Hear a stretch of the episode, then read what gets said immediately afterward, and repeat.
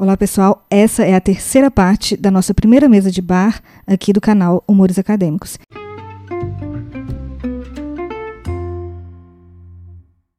Lembrando que essa gravação aconteceu no dia 15 de janeiro do ano de 2021 e nossas conversas, nossos encontros acontecem de forma remota. E nesse episódio eu vou começar direcionando uma questão para o nosso convidado Chay Tamoios.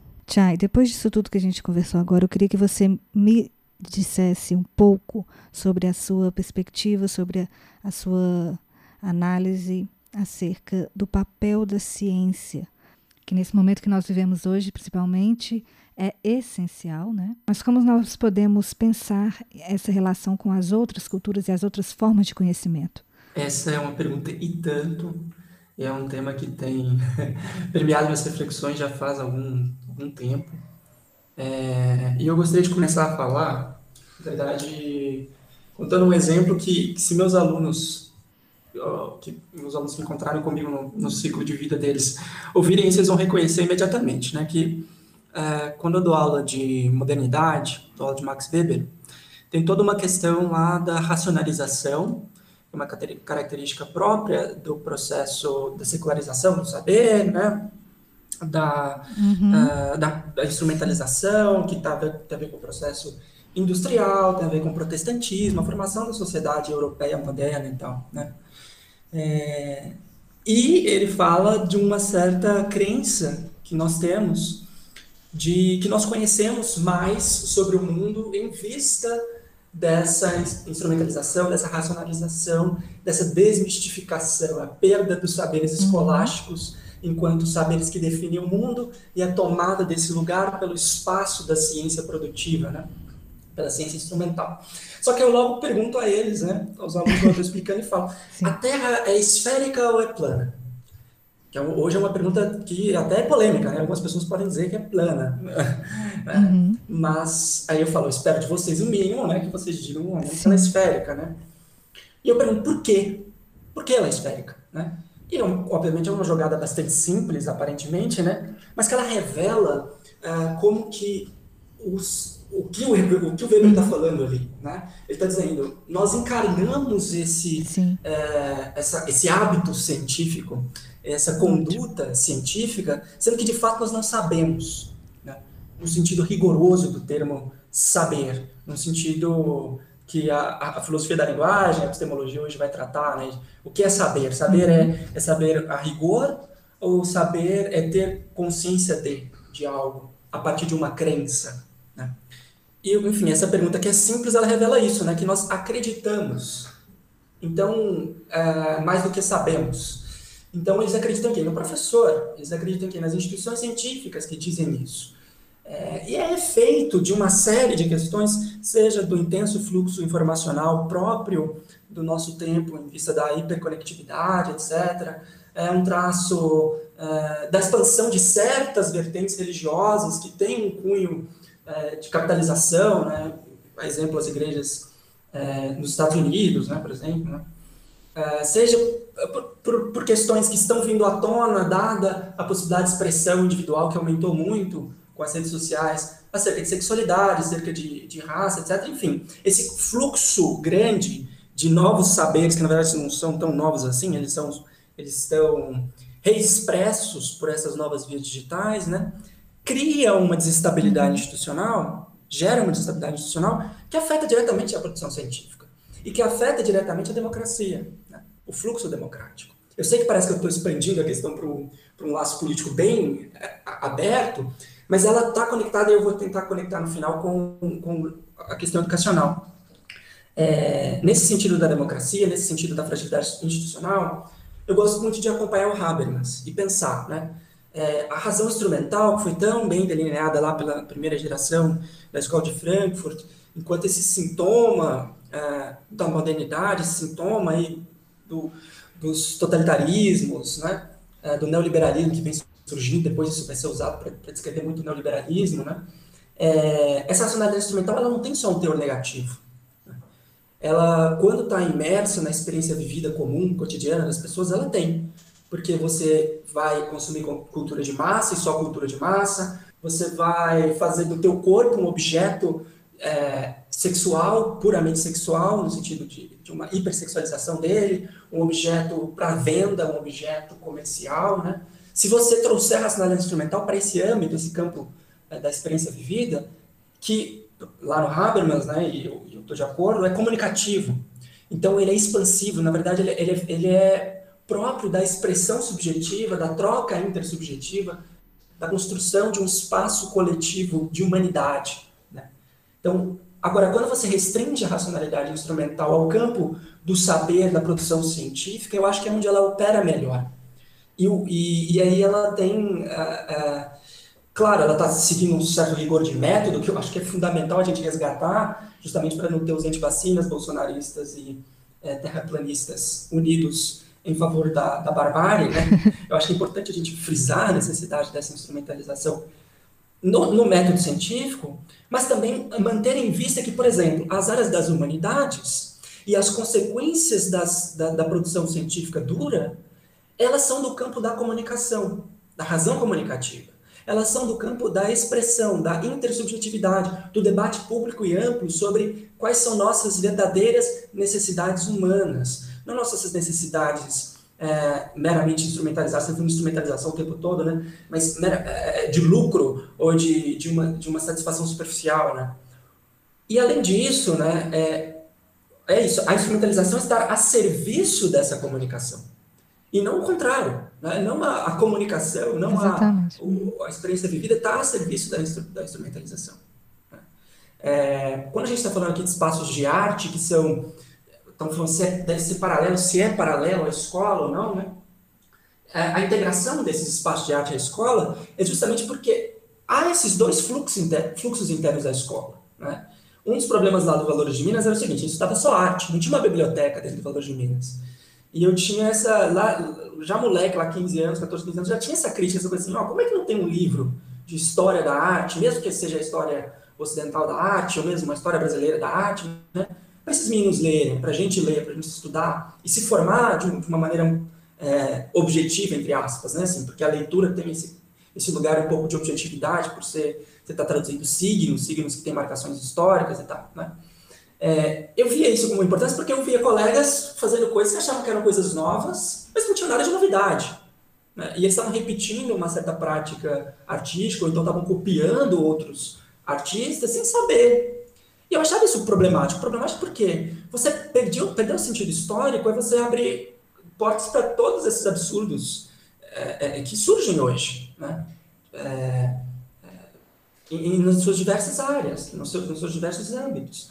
Então, acho que as duas coisas se complementam, as duas coisas se acompanham e ah, nunca ah, esse pragmatismo da ciência, esse método, esse rigor científico, deve tomar frente em relação a essas necessidades uh, coletivas, essas necessidades comunicativas de expressão. Né? Mas ele tem que estar sempre presente. Ele tem que estar sempre presente para que a gente tenha essa solidez institucional da universidade, que não significa um conservadorismo universitário. É, são coisas diferentes, a gente tem que aprender, eu acho, a separar essas coisas. Né? Sim. Você uh, defender a universidade não é ser conservador com a universidade, achar que você vai uh, ler Kant a vida toda. Né? É, é, a, a, universidade ela tem que ser firme para ser capaz de absorver outros saberes e uh, multiplicar esses outros saberes e ter autoridade nesse sentido, né?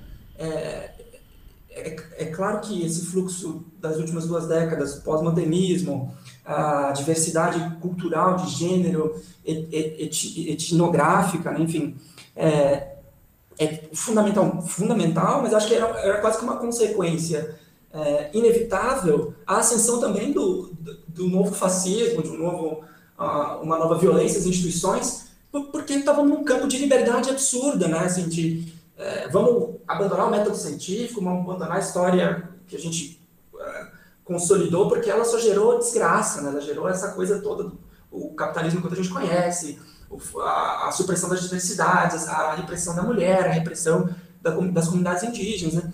Então, e aí a reação é imediata também. Então a gente vai voltar, um A e B de novo voltando aí, é, Trump, Bolsonaro, e o, desculpa o palavrão, mas o caralho a quatro aí, né? Enfim, é, eu acho que é uma coisa do, do momento dessa emancipação e o momento da reação. Eu acho que o resultado disso vai ser se a gente tiver energia para isso, e eu espero que nós tenhamos, eu acredito que nós temos, é de resgatar nossas, nossas instituições com um olhar já renovado por essas transformações recentes, por essas emancipações recentes, é, por essa, esse novo senso de coletividade, desvinculado de critérios científicos na vida, na experiência vivida, e vinculado a critérios científicos aonde cabe. Né? Eu acho que é, é por aí. É, eu falei pra caramba, né? Eu falei alto. Não, é, excelente. Foi ótimo. Sim. Eu, exatamente isso. Eu acho que. A... Oh, desculpa, interrompi alguém, desculpa. Não, pode falar, Lívia, por favor. Eu acho que tem a ver com essa falta de estimular o pensamento crítico, o questionamento, né? A pessoa que questiona, que contesta, né? É, é, a, a, o próprio ensino é, é, é, desafiador e ela é podada, né? Aquela criança que questiona, que critica o tempo todo, por certas vezes eu, eu já presenciei isso, ela é podada, né? Então, não é estimulado na formação básica, né? na, na, primeira formação da criança, eu acho assim, um pensamento crítico, questionar. Olivia, perdão, mas uh, eu penso algumas coisas sobre isso. A primeira, quando eu faço essa pergunta, né, eu acho que ela revela ainda mais uma coisa. Né? É, eu lembro de um, um trechinho do, do, texto do Weber mesmo, ele falando assim, né, não, não é que nós sabemos mais, algo assim, né, não é que nós passamos a saber mais, conhecer melhor o mundo em seus minúcias, mas que esse saber passou a estar disponível, caso nós assim o desejemos, desejamos buscá-lo. Então, uh, hoje cedo na aula eu estava falando de cyberespaço, é um conceito do Pierre Levy, um sociólogo francês contemporâneo, que ele, tá, que ele fala assim, né, existe algo como a inteligência coletiva, e quando ele soltou esse, esse conceito, todo mundo achou graça, né, a comunidade sociológica falou, esse tá maluco, tá voltando lá no Durkheim, de falar de uma consciência coletiva e tal, não sei o quê é, só que de maneira extrapolada. Aí ele falou, não, não é cômico isso. Por quê? Eu não sei fazer um automóvel, foi o exemplo que eu dei na aula hoje, né? Eu não sei montar um automóvel, faço ideia, nem sei como funciona. Mas se eu procurar na internet, em algum espaço, em algum lugar, eu vou encontrar um manual de instruções com o design de um carro, como se monta um carro, como funciona um carro. Então, se eu for procurar, eu vou né, fazer o um curso de física, lá, astronomia, eu vou entender os cálculos rigorosos que me levam a saber por que a Terra é esférica.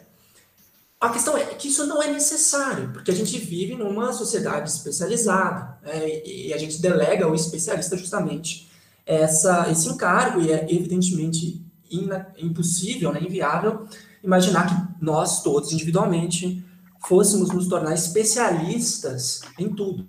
Né? E aí todo mundo saberia procurar particularmente uma vacina para o Covid. Não é essa a ideia. Né? A ideia não é essa, que haja uma radicalização no rigor escolar.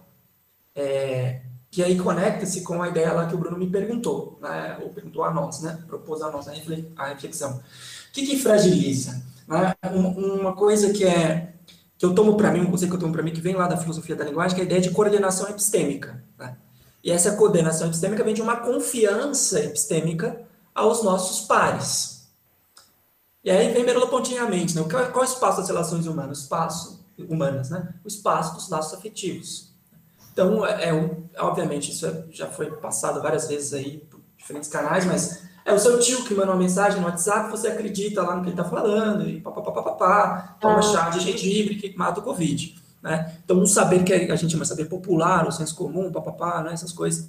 Mas de onde ele vem? De um laço afetivo. Qual é a maior falta no espaço escolar? O que mais falta no espaço escolar? Afeto. O laço afetivo com os seus arredores, com o seu bairro, com a sua realidade vivida. Você está estudando hum. história da Europa. Uhum. Você está é estudando Napoleão, enquanto a sua, se você está na comunidade, você tá, sua família está morrendo por causa de drogas, sua família está morrendo por causa da polícia, você está pobre, você está com Covid, não sei o quê. Então, que laço a, a escola estabelece com o cotidiano, com a experiência cotidiana? Nossa, ela não pode perder, ela não pode perder os instrumentos. É claro que não. Tu tem que aprender a tabela periódica, tu tem que aprender matemática. Tenha, é, é, senão você não vive no mundo de hoje, senão você vai virar até a planeta do mesmo jeito. Ou você vai virar o jovem místico, que é pior ainda, eu acho. Acho mais chato. o jovem místico é uma, uma porra, né?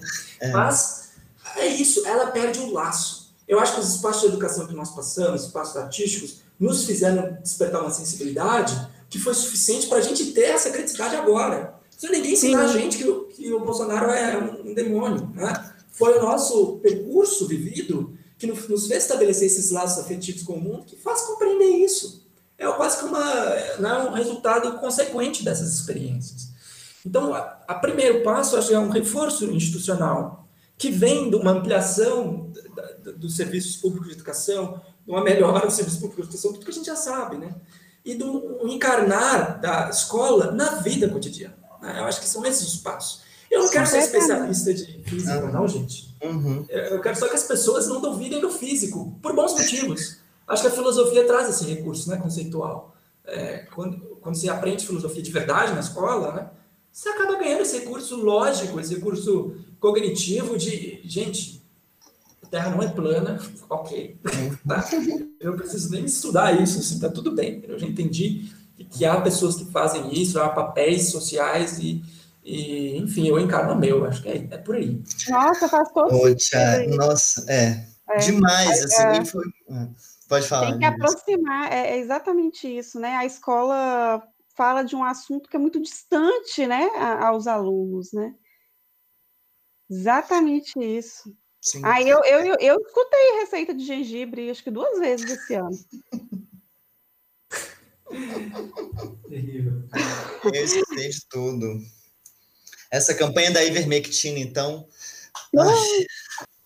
É, eu queria tocar num ponto, perdão, mas deixa eu só comentar rapidinho, Chay, porque eu, eu, também adorei te ouvir agora, é, é, e eu acho até que você apresentou duas, duas faltas aí na escola. Lívia e Patrícia acho que pegaram bem essa falta da, da experiência, da proximidade do conteúdo com a vivência do aluno, né? um aprendizado que seja mais significativo mesmo assim para o seu dia a dia. Isso realmente falta. É, eu remontei lá no, no Paulo Freire, dizendo que não existe transmissão de conhecimento, né? ou se existe, isso é muito frágil, porque pode ser, é, inclusive, substituído por outros processos que são esses processos aí de mais afetividade. E aí é essa outra segunda carência da, da escola para mim, assim. É um espaço mais humanizado, né? É, Lívia, eu fiquei pensando enquanto o Chay falava, é, no, no dilema que você apresentou, mas que foi da pessoa que eu trouxe também, qual escola eu é, é, escolho para, para o meu filho? É, a forma como ela me respondeu ficou muito marcado para mim que ela quer um espaço é, pesado, sabe? Ela quer um espaço de disputa, ela quer um espaço é, é, em que o aluno, o filho dela, seja provocado pela concorrência, pela pela imposição a se destacar. É, e talvez esse não é o espaço de um aprendizado mais eficiente, de um aprendizado que seja permanente, que seja perene. Sim. Né? Uhum. Que como o bom exemplo que o Chay trouxe, assim, depois uma outra pessoa que tem um pouco mais de proximidade, afeto, que tem uma outra relação, que não é essa relação de imposição, pode convencer essa pessoa muito mais do que os 10 anos que essa que essa pessoa, né, que essa pessoa Completamente, é. é. Uhum. Acho a escolha desse espaço escolar e não deixa de ser de um espaço que tem um aprendizado eficiente, pelo contrário, é ainda mais eficiente no sentido produtivo do aprendizado, é, espaços que sejam mais favoráveis para a educação, né? sejam mais espaços para esse processo de, é, é de ensino e aprendizagem. Mas, Charles, você... Não, não, não, tá ótimo. Eu queria fazer uma última fala, assim, é, só para pensar uma coisa, uma, acho que uma parcela da pergunta da proposição da Patrícia, da provocação dela, que eu não tratei, foi a questão das culturas, né, de multiculturas, diferentes epistemologias, né, formas de compreender e ver o mundo, né. É, e muito recentemente eu fui consolidar um pouco melhor essas ideias, é, no, no seguinte sentido, que, olha só, né, eu eu, uma leitura que eu adorei na minha vida foi O Pensamento Selvagem, que é do Levi-Strauss, né? Que inclusive tem uma dedicatória no prefácio do Merleau-Ponty. Patrícia não leu, ela vai adorar, que é muito bonita. É, em que, logo no começo do livro, ele tinha uma coisa que me, me chocou, assim, profundamente, né? Ele relata um relato de uma etnóloga né? Eu não lembro a localidade, não lembro nem o nome da comunidade humana, mas em que ela estudava botânica, né? E foi conversar com alguns nativos, né, por meio de um, de um tradutor, é, sobre a, a botânica da, da região. E as crianças de 10 anos, 12 anos, mais ou menos, não tinha, eles não contavam o tempo como nós, então não tinha noção exata, né? Sabia falar todo, o nome de todas as plantas que estavam na região, caminhando e mostrando, e o que, que elas faziam. O que, que você podia comer, comer para quê, fazer chá, não sei o quê, o jeito de preparar. Uma criança, né? Uma criança. É, e isso é um do, esse é um dos exemplos que o Levi Strauss usa de argumento para falar, ó, existem múltiplas formas de fazer ciência, né? Que é uma, um princípio aí etnológico que foi né, usado e reutilizado na sociologia e antropologia contemporânea de múltiplas formas para defender inúmeras, inúmeras questões. O que revela que há uma pluralidade de possibilidades do estabelecimento de um conhecimento científico, de fato, né? Uma questão que é preciso pôr sobre isso é, é, é a nossa ciência, entre aspas, né, a nossa, no sentido, a ciência de informação europeia, iluminista, né, ela não deve competir com essas outras formas de ciência, ou seja, de saber do mundo, é, mas elas devem conversar, obviamente, é, e, e ter um, não, não, não ter uma hierarquia, uma, uma ciência melhor do que a outra. É, especialmente porque um botânico, no caso ela, não sabia nada daquelas plantas e assim, ia demorar anos para ela estudar tudo aquilo que, aquele, que aquela criança já sabia é. pela experiência vivida dela ali. De fato, né? Então, o nosso método nesse sentido ele está muito atrasado em relação à própria experiência ah, do mundo total. daquela comunidade. Por exemplo, lá na minha, na, na minha faculdade, Tichai, o, o pessoal que faz coleta de plantas, né, em reservas, eles que são os, os, né, os pesquisadores, eles só entram na mata com um mateiro, né? Que eles chamam de mateiro. Uhum. Porque tem quanto eles entram, por exemplo, né? Total. É, não conhece a localidade, é. não tem essa experiência fácil, mas é, isso, isso tem uma consequência ambígua também, que é, é, e o coronavírus? Eu acho que é um ótimo exemplo para isso, né? O coronavírus se espalhou por aldeamentos indígenas no Brasil é, e foi brutal, né? É, é, afetou profundamente diversas comunidades indígenas e algumas comunidades indígenas se recusaram a receber tratamentos ditos ocidentais, né?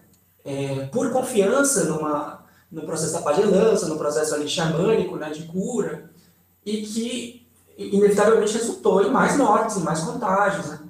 É, coisa que historicamente aconteceu, né? não é algo, algo que começou agora, não, isso historicamente aconteceu no Brasil. A gripe foi responsável pela dizimação de né, é, que sabe milhares de comunidades indígenas. Então, onde que entra aí o saber, nosso saber científico, entre aspas, né? Nesses processos que cabem à nossa ciência, nesse sentido. É, assim, ela, ela, é realmente extraordinária em inúmeros aspectos e a gente não pode negar isso Sim. e querer abrir mão disso em vista de, jeito nenhum. de um multiculturalismo fajuto, porque o multiculturalismo de verdade vai defender a nossa ciência também. Né? Ele vai dizer, não, de fato, é isso mesmo. Ele não vai falar, não, a gente tem que. Né, como o jovem místico não tem. A gente não tem que meditar e se alimentar da luz do sol. Não é isso. Né? É, é integrar essas, essas, esses saberes sem sobrepor esses saberes. Né? Abraçar essa, essa realidade múltipla sem querer é, apagar ou coordenar as coisas. Né? Não é isso. Exatamente. É isso que eu tento fazer no, no meu projeto, no meu trabalho também, né? Porque eu estou lá é, é, observando, participando daquela educação indígena, né? Para dialogar com uma educação que foi categorizada por um estudo científico, né? Então, a, é, é achar o que a gente está conversando aqui, che chegando à conclusão, né, com o Tichai, né, de, de, de achar essa, esse né, união, é, é, tipo esse diálogo, né, entre esses campos, porque a gente vê que ambos são importantes, né, e no, e no, e no contexto que estamos agora, principalmente agora de uma pandemia, né, vamos dizer assim, é, como é importante, né, é, é aproximar essas duas linguagens, né, porque os, o mundo muda, as pessoas mudam com o mundo, a cultura muda junto, as coisas vão se transformando, né, e os diálogos precisam ser mais abertos, né?